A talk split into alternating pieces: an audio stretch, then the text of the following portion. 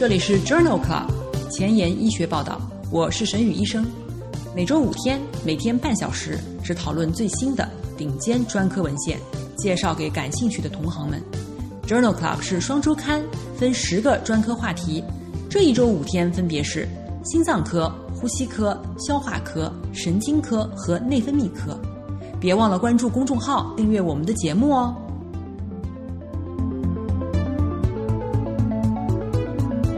今日头条：FDA 批准一种新型的氨甲基环霉素抗生素，治疗社区获得性细菌性肺炎和皮肤感染。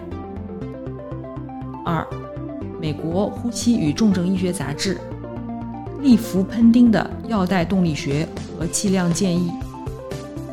三，《Lancet》子刊：经支气管肺冷冻活检，对于特发性肺纤维化多学科诊断的预后价值。四，《JAMA》：复方新诺明对中重度特发性肺纤维化患者死亡、肺移植及住院的影响。《Nature》子刊：调节 T 细胞。Notch Four DGF 十五轴在哮喘组织炎症中的作用。这里是 Journal Club 前沿医学报道，呼吸重症星期二，Pulmonology Tuesday。我是主播沈宇医生，精彩即将开始，不要走开哦。今天的新药研发，我们来聊一聊奥马环素。奥马环素是一种每日一次的。新型氨甲基环霉素抗生素可静脉或口服给药。在二零一八年十月，FDA 批准奥马环素用于治疗社区获得性细菌性肺炎、急性细菌性皮肤和皮肤结构感染。首先，让我们来看一看奥马环素治疗肺炎的三期临床研究。这篇 Optic 研究。发表在二零一九年二月的《新英格兰医学杂志》上，在 Optic 双盲实验中，纳入成人社区获得性细菌性肺炎的患者七百七十四人，随机接受奥马环素一百毫克静脉注射十二小时一次，一天以后改成一百毫克静脉注射一天一次，或者是莫西沙星四百毫克一天一次。三天后，分别过渡到口服奥马环素三百毫克一天一次，或者是莫西沙星四百毫克一天一次。治疗总时间为七到十四天。奥马环素与莫西沙星的早期临床缓解率分别为百分之八十一和百分之八十二。治疗后，研究者评估的临床缓解率分别为百分之八十七和百分之八十五。差异没有统计学意义。开始治疗后出现的不良事件，奥马环素为百分之四十一，莫西沙星为百分之四十八。其中肠道症状最常见，十二例的死亡病例有八例发生在奥马环素组，四例发生在莫西沙星组。Optic 研究认为。奥马环素在治疗成人社区获得性细菌性肺炎方面，并不逊色于莫西沙星。关于奥马环素治疗急性细菌性皮肤或皮肤结构感染的三期临床研究，发表在二零一九年二月的《新英格兰医学杂志》上。这项 OASIS 研究纳入了六百三十名成人急性细菌性皮肤和皮肤结构感染。随机接受奥马环素一百毫克，十二小时一次，一天后过渡到一百毫克一天一次，或者是利奈唑胺六百毫克静脉注射十二小时一次，三天以后过渡到口服奥马环素三百毫克一天一次，或者是口服利奈唑胺六百毫克一天两次，治疗的总疗程为七到十四天。奥马环素和利奈唑胺的早期临床缓解率分别为百分之八十四和百分之八十五。研究者评估的临床缓解而言，分别为百分之八十六和百分之八十三，无统计学差异。两组实验中，实验药物对于甲氧西林敏感和甲氧西林耐药的金黄色葡萄球菌的感染疗效是相似的。不良事件发生率在奥马环素组为百分之四十八，利奈唑胺组为百分之四十五。最常见的是胃肠道不良事件。这项 OASIS 研究认为，奥马环素在治疗急性细菌性皮肤和皮肤结构感染方面，并不逊色于利奈唑胺，而且安全性相似。今天的临床实践，我们来聊一聊特发性肺纤维化。特发性肺纤维化。IPF 是指自发出现的特定形式的慢性纤维性肺炎，局限于肺部，大多数呈散发，也有家族性病例的报道，比如家族性肺纤维化 （Hermansky-Pudlak 综合症）和短端粒综合症。危险因素包括吸烟、粉尘接触、药物接触。自身免疫性疾病等等，特发性纤维化通常在六十岁以后发病，主诉为数月间逐渐出现的劳力性呼吸困难和干咳。除了高分辨率的 CT、肺活检和肺功能检查以外，其他检查没有特异性。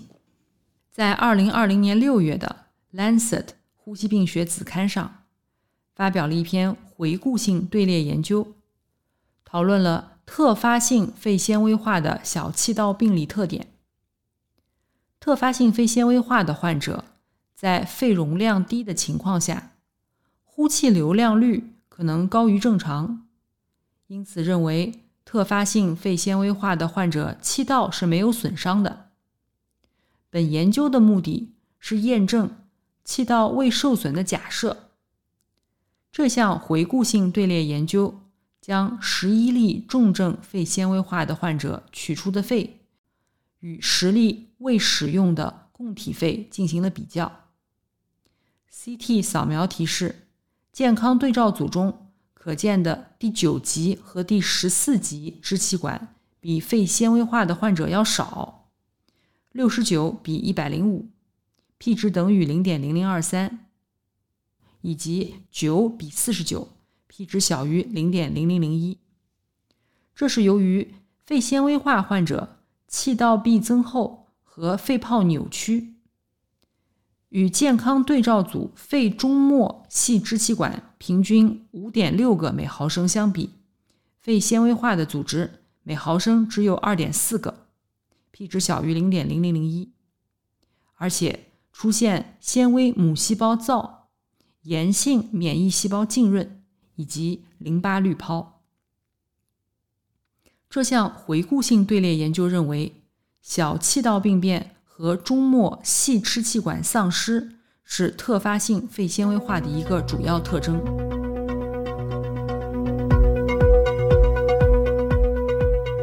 在二零二零年四月的《欧洲呼吸病学杂志》上，发表了一篇国际调查研究。讨论了特发性肺纤维化的急性加重的特点。特发性肺纤维化的急性加重通常是致命的并发症。这项国际调查的目的是评估特发性肺纤维化的预防、诊断和治疗策略的全球变异性。来自六十六个国家的五百名肺科医生参加了调查。研究发现。在特发性肺纤维化急性加重的治疗策略上存在着显著的地域差异。常见的预防措施包括抗纤维化的药物和疫苗接种。常见的诊断措施包括高分辨率 CT、脑纳肽和 D 二聚体。百分之九十四的医生经常使用大剂量类固醇，免疫抑制剂使用变异性较大。其中百分之四的医生从来没有在肺纤维化急性加重的患者中使用过免疫抑制剂。百分之六十七的患者急性加重期开始抗纤维化治疗，有创通气或者是 ECMO 是移植前的主要桥梁。百分之八十二的医生对患者进行全面的疾病严重性的教育，百分之六十四的医生考虑姑息治疗。这项国际调查认为，制定改善特发性肺纤维化的急性加重的预后的全球实验和指南是十分必要的。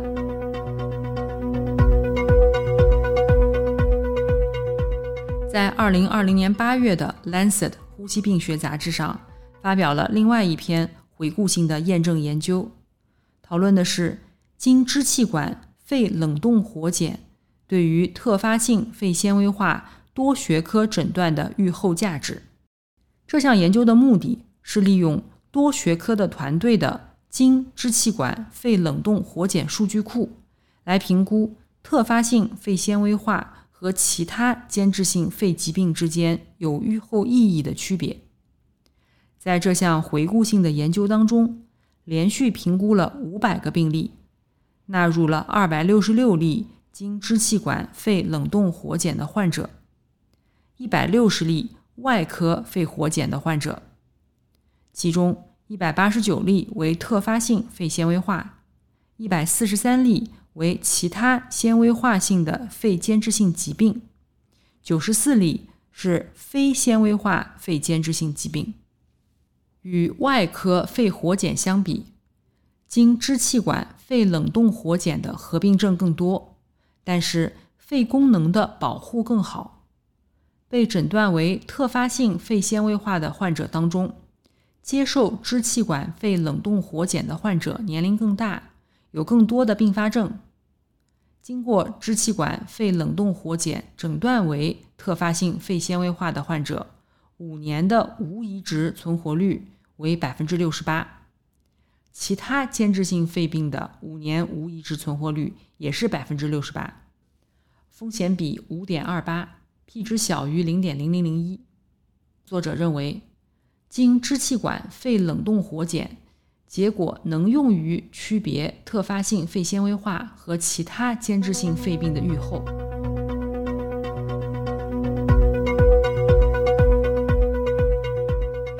下面一篇文章讨论的是特发性肺纤维化的治疗。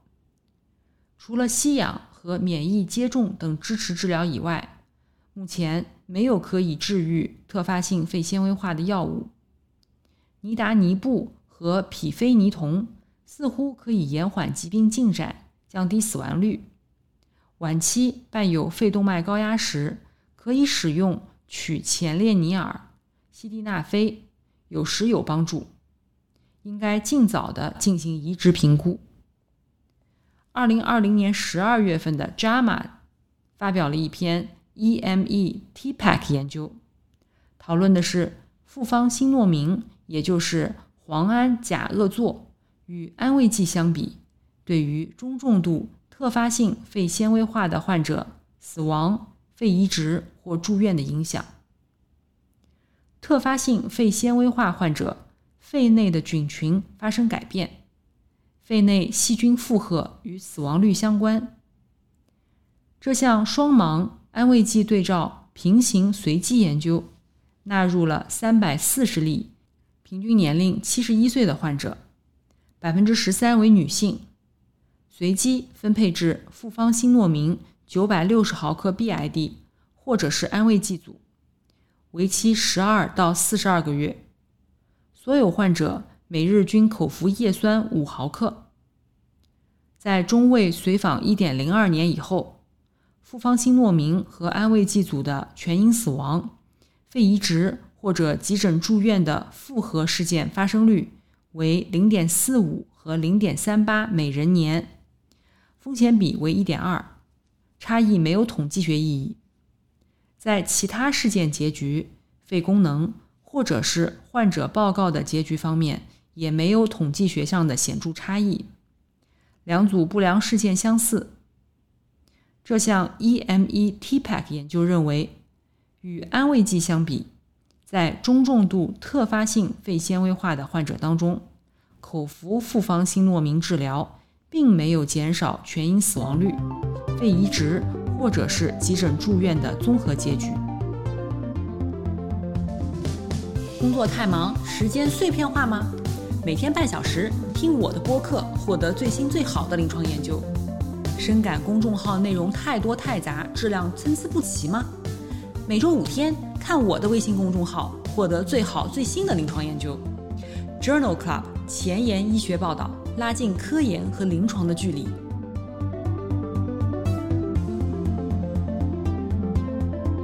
今天临床实践的第二部分。我们来聊一聊肺结核。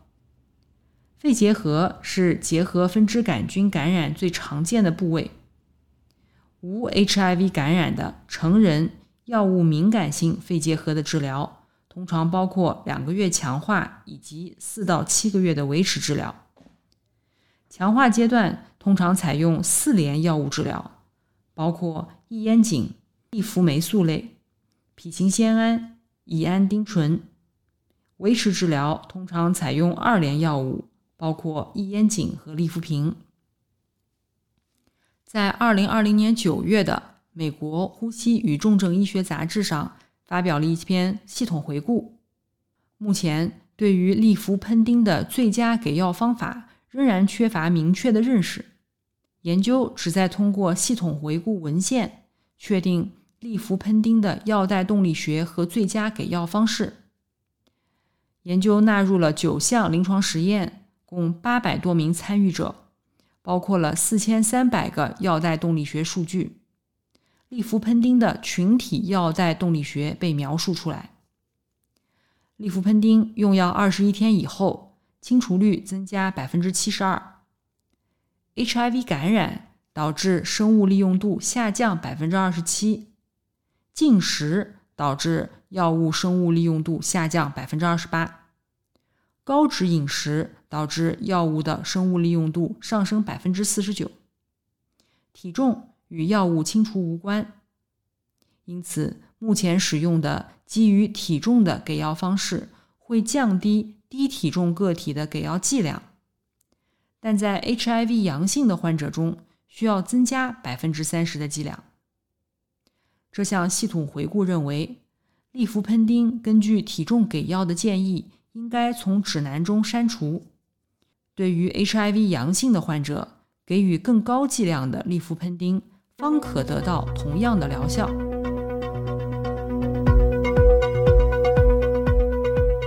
在欧洲呼吸病学杂志的二零二零年九月刊上，发表了一篇非常有意思的概念验证阶段的研究，称为全周抗结核方案。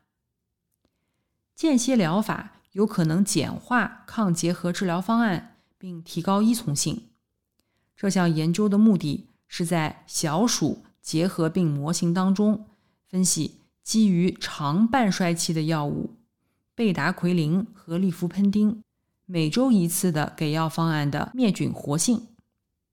研究对于三百只小鼠结核病模型每周给药一次，给药方案分为三组。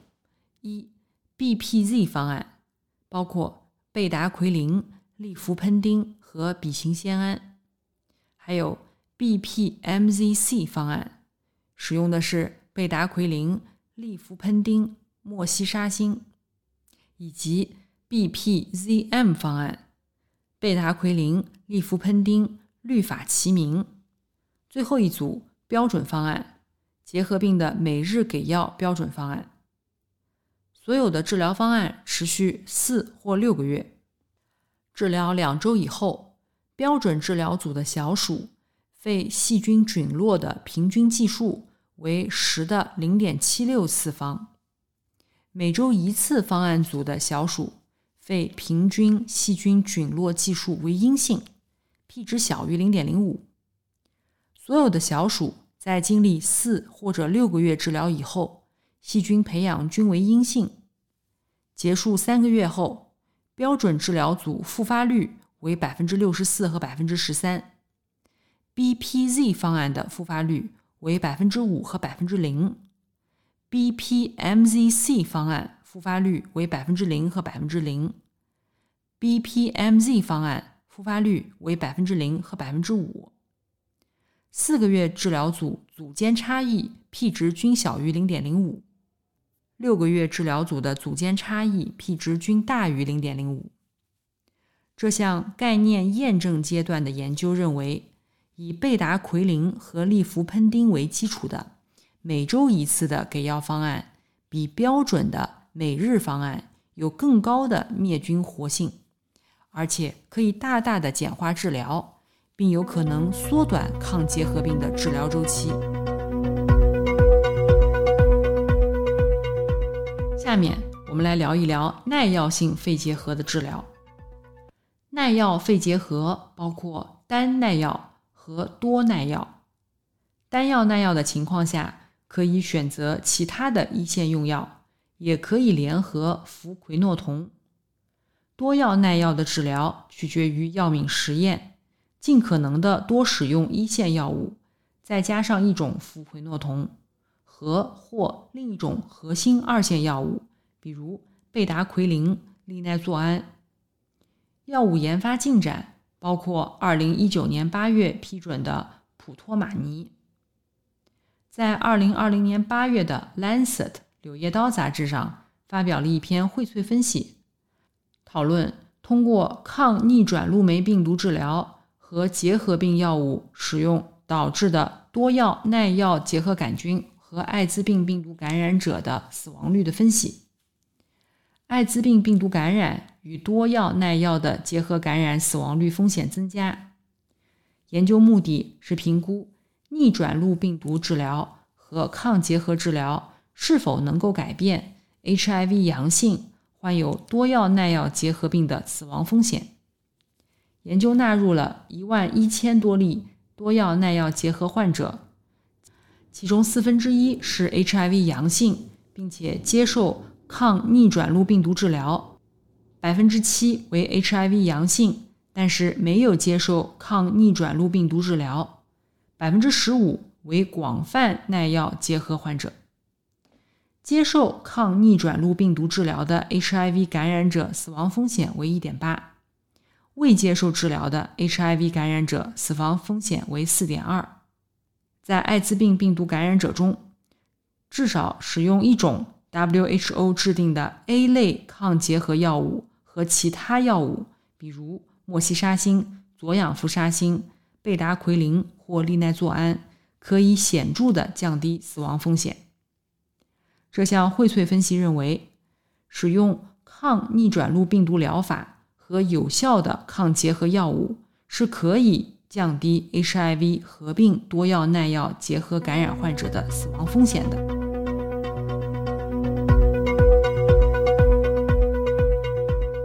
在《Lancet 呼吸病学》子刊上，二零二零年四月刊上发表了另外一篇荟萃分析，讨论多药耐药结核病治疗中药物相关的不良事件。多药耐药结核病人需要长期联合使用多种二线药物。研究目的是评估与不同结核病药物相关的不良事件的绝对和相对频率。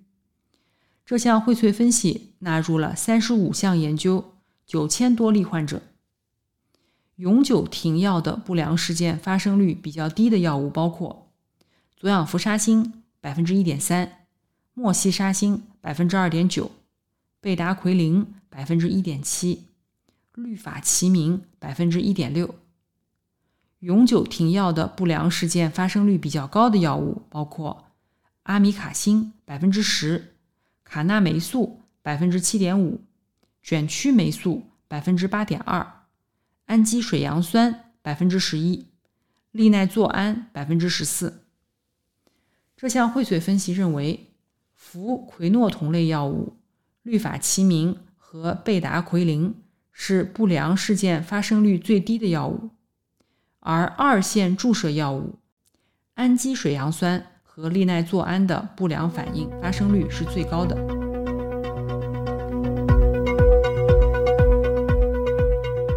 今天分享的最后一篇文章发表在二零二零年十一月份的《美国呼吸与重症医学杂志》上。WHO 建议单独使用异烟肼或与利福喷丁联合使用来治疗潜在的结核病感染。该研究的目的是评价多药耐药结核病患者接触以后异烟肼预防治疗的作用。这项前瞻性的队列研究纳入四千五百例肺结核患者和一万四千例暴露于结核病的家庭接触者，对他们进行了一年的结核病发病跟踪。虽然秘鲁国家指南规定，小于等于十六岁的接触者应该接受异烟肼预防治疗，但这一组中只有一半的人接受了异烟肼的预防治疗。在十九岁以下的接触者中，异烟肼在接触药物敏感结核病时保护作用更大，风险比为零点三；多药耐药结核病的调整风险比为零点一九。但是，暴露于异烟肼耐药的结核病时，保护作用比较弱，风险比为零点八。在第二项独立研究当中。接受异烟肼预防治疗的七十六名家庭接触者中，没有一人罹患肺结核；而未接受异烟肼预防治疗的家庭接触者中，感染率达到百分之三。这项前瞻性队列研究认为，接受异烟肼预防治疗的家庭接触者，即使接触的是多药耐药结核菌，也是有预防作用的。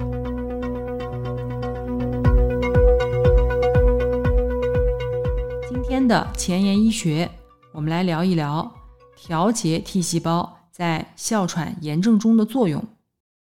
这篇文章发表在二零二零年九月《Nature Immunology》Nature 子刊上，阐明维持哮喘性炎症的机制是精准治疗的关键。研究发现，肺组织调节 T 细胞上的白介素六。和 STAT3 转录因子依赖的 Notch4 受体的上调，是过敏原和颗粒物污染物促进气道炎症的必备条件。Notch4 通过 WNT 和 Hippo 通路依赖的机制，将调节 T 细胞转变为二型和十七型辅助效应 T 细胞。WNT 激活诱导调节 T 细胞表达生长分化因子十五，激活两组固有的淋巴样细胞，为炎症加重提供正反馈机制。Notch4、WNT 和 Hippo 在哮喘个体的循环调节 T 细胞中上调，这与疾病的炎症程度有关，并且。与调节 T 细胞介导的抑制作用降低有关。这项基础研究认为，Notch4 介导的免疫耐受被颠覆，是哮喘中组织炎症持续发作的基本机制。本期就到此结束了。我们的节目在微信、微博、喜马拉雅上同步更新。如果有意见或者建议，可以给我留言。明天是消化肝胆星期三，不见不散。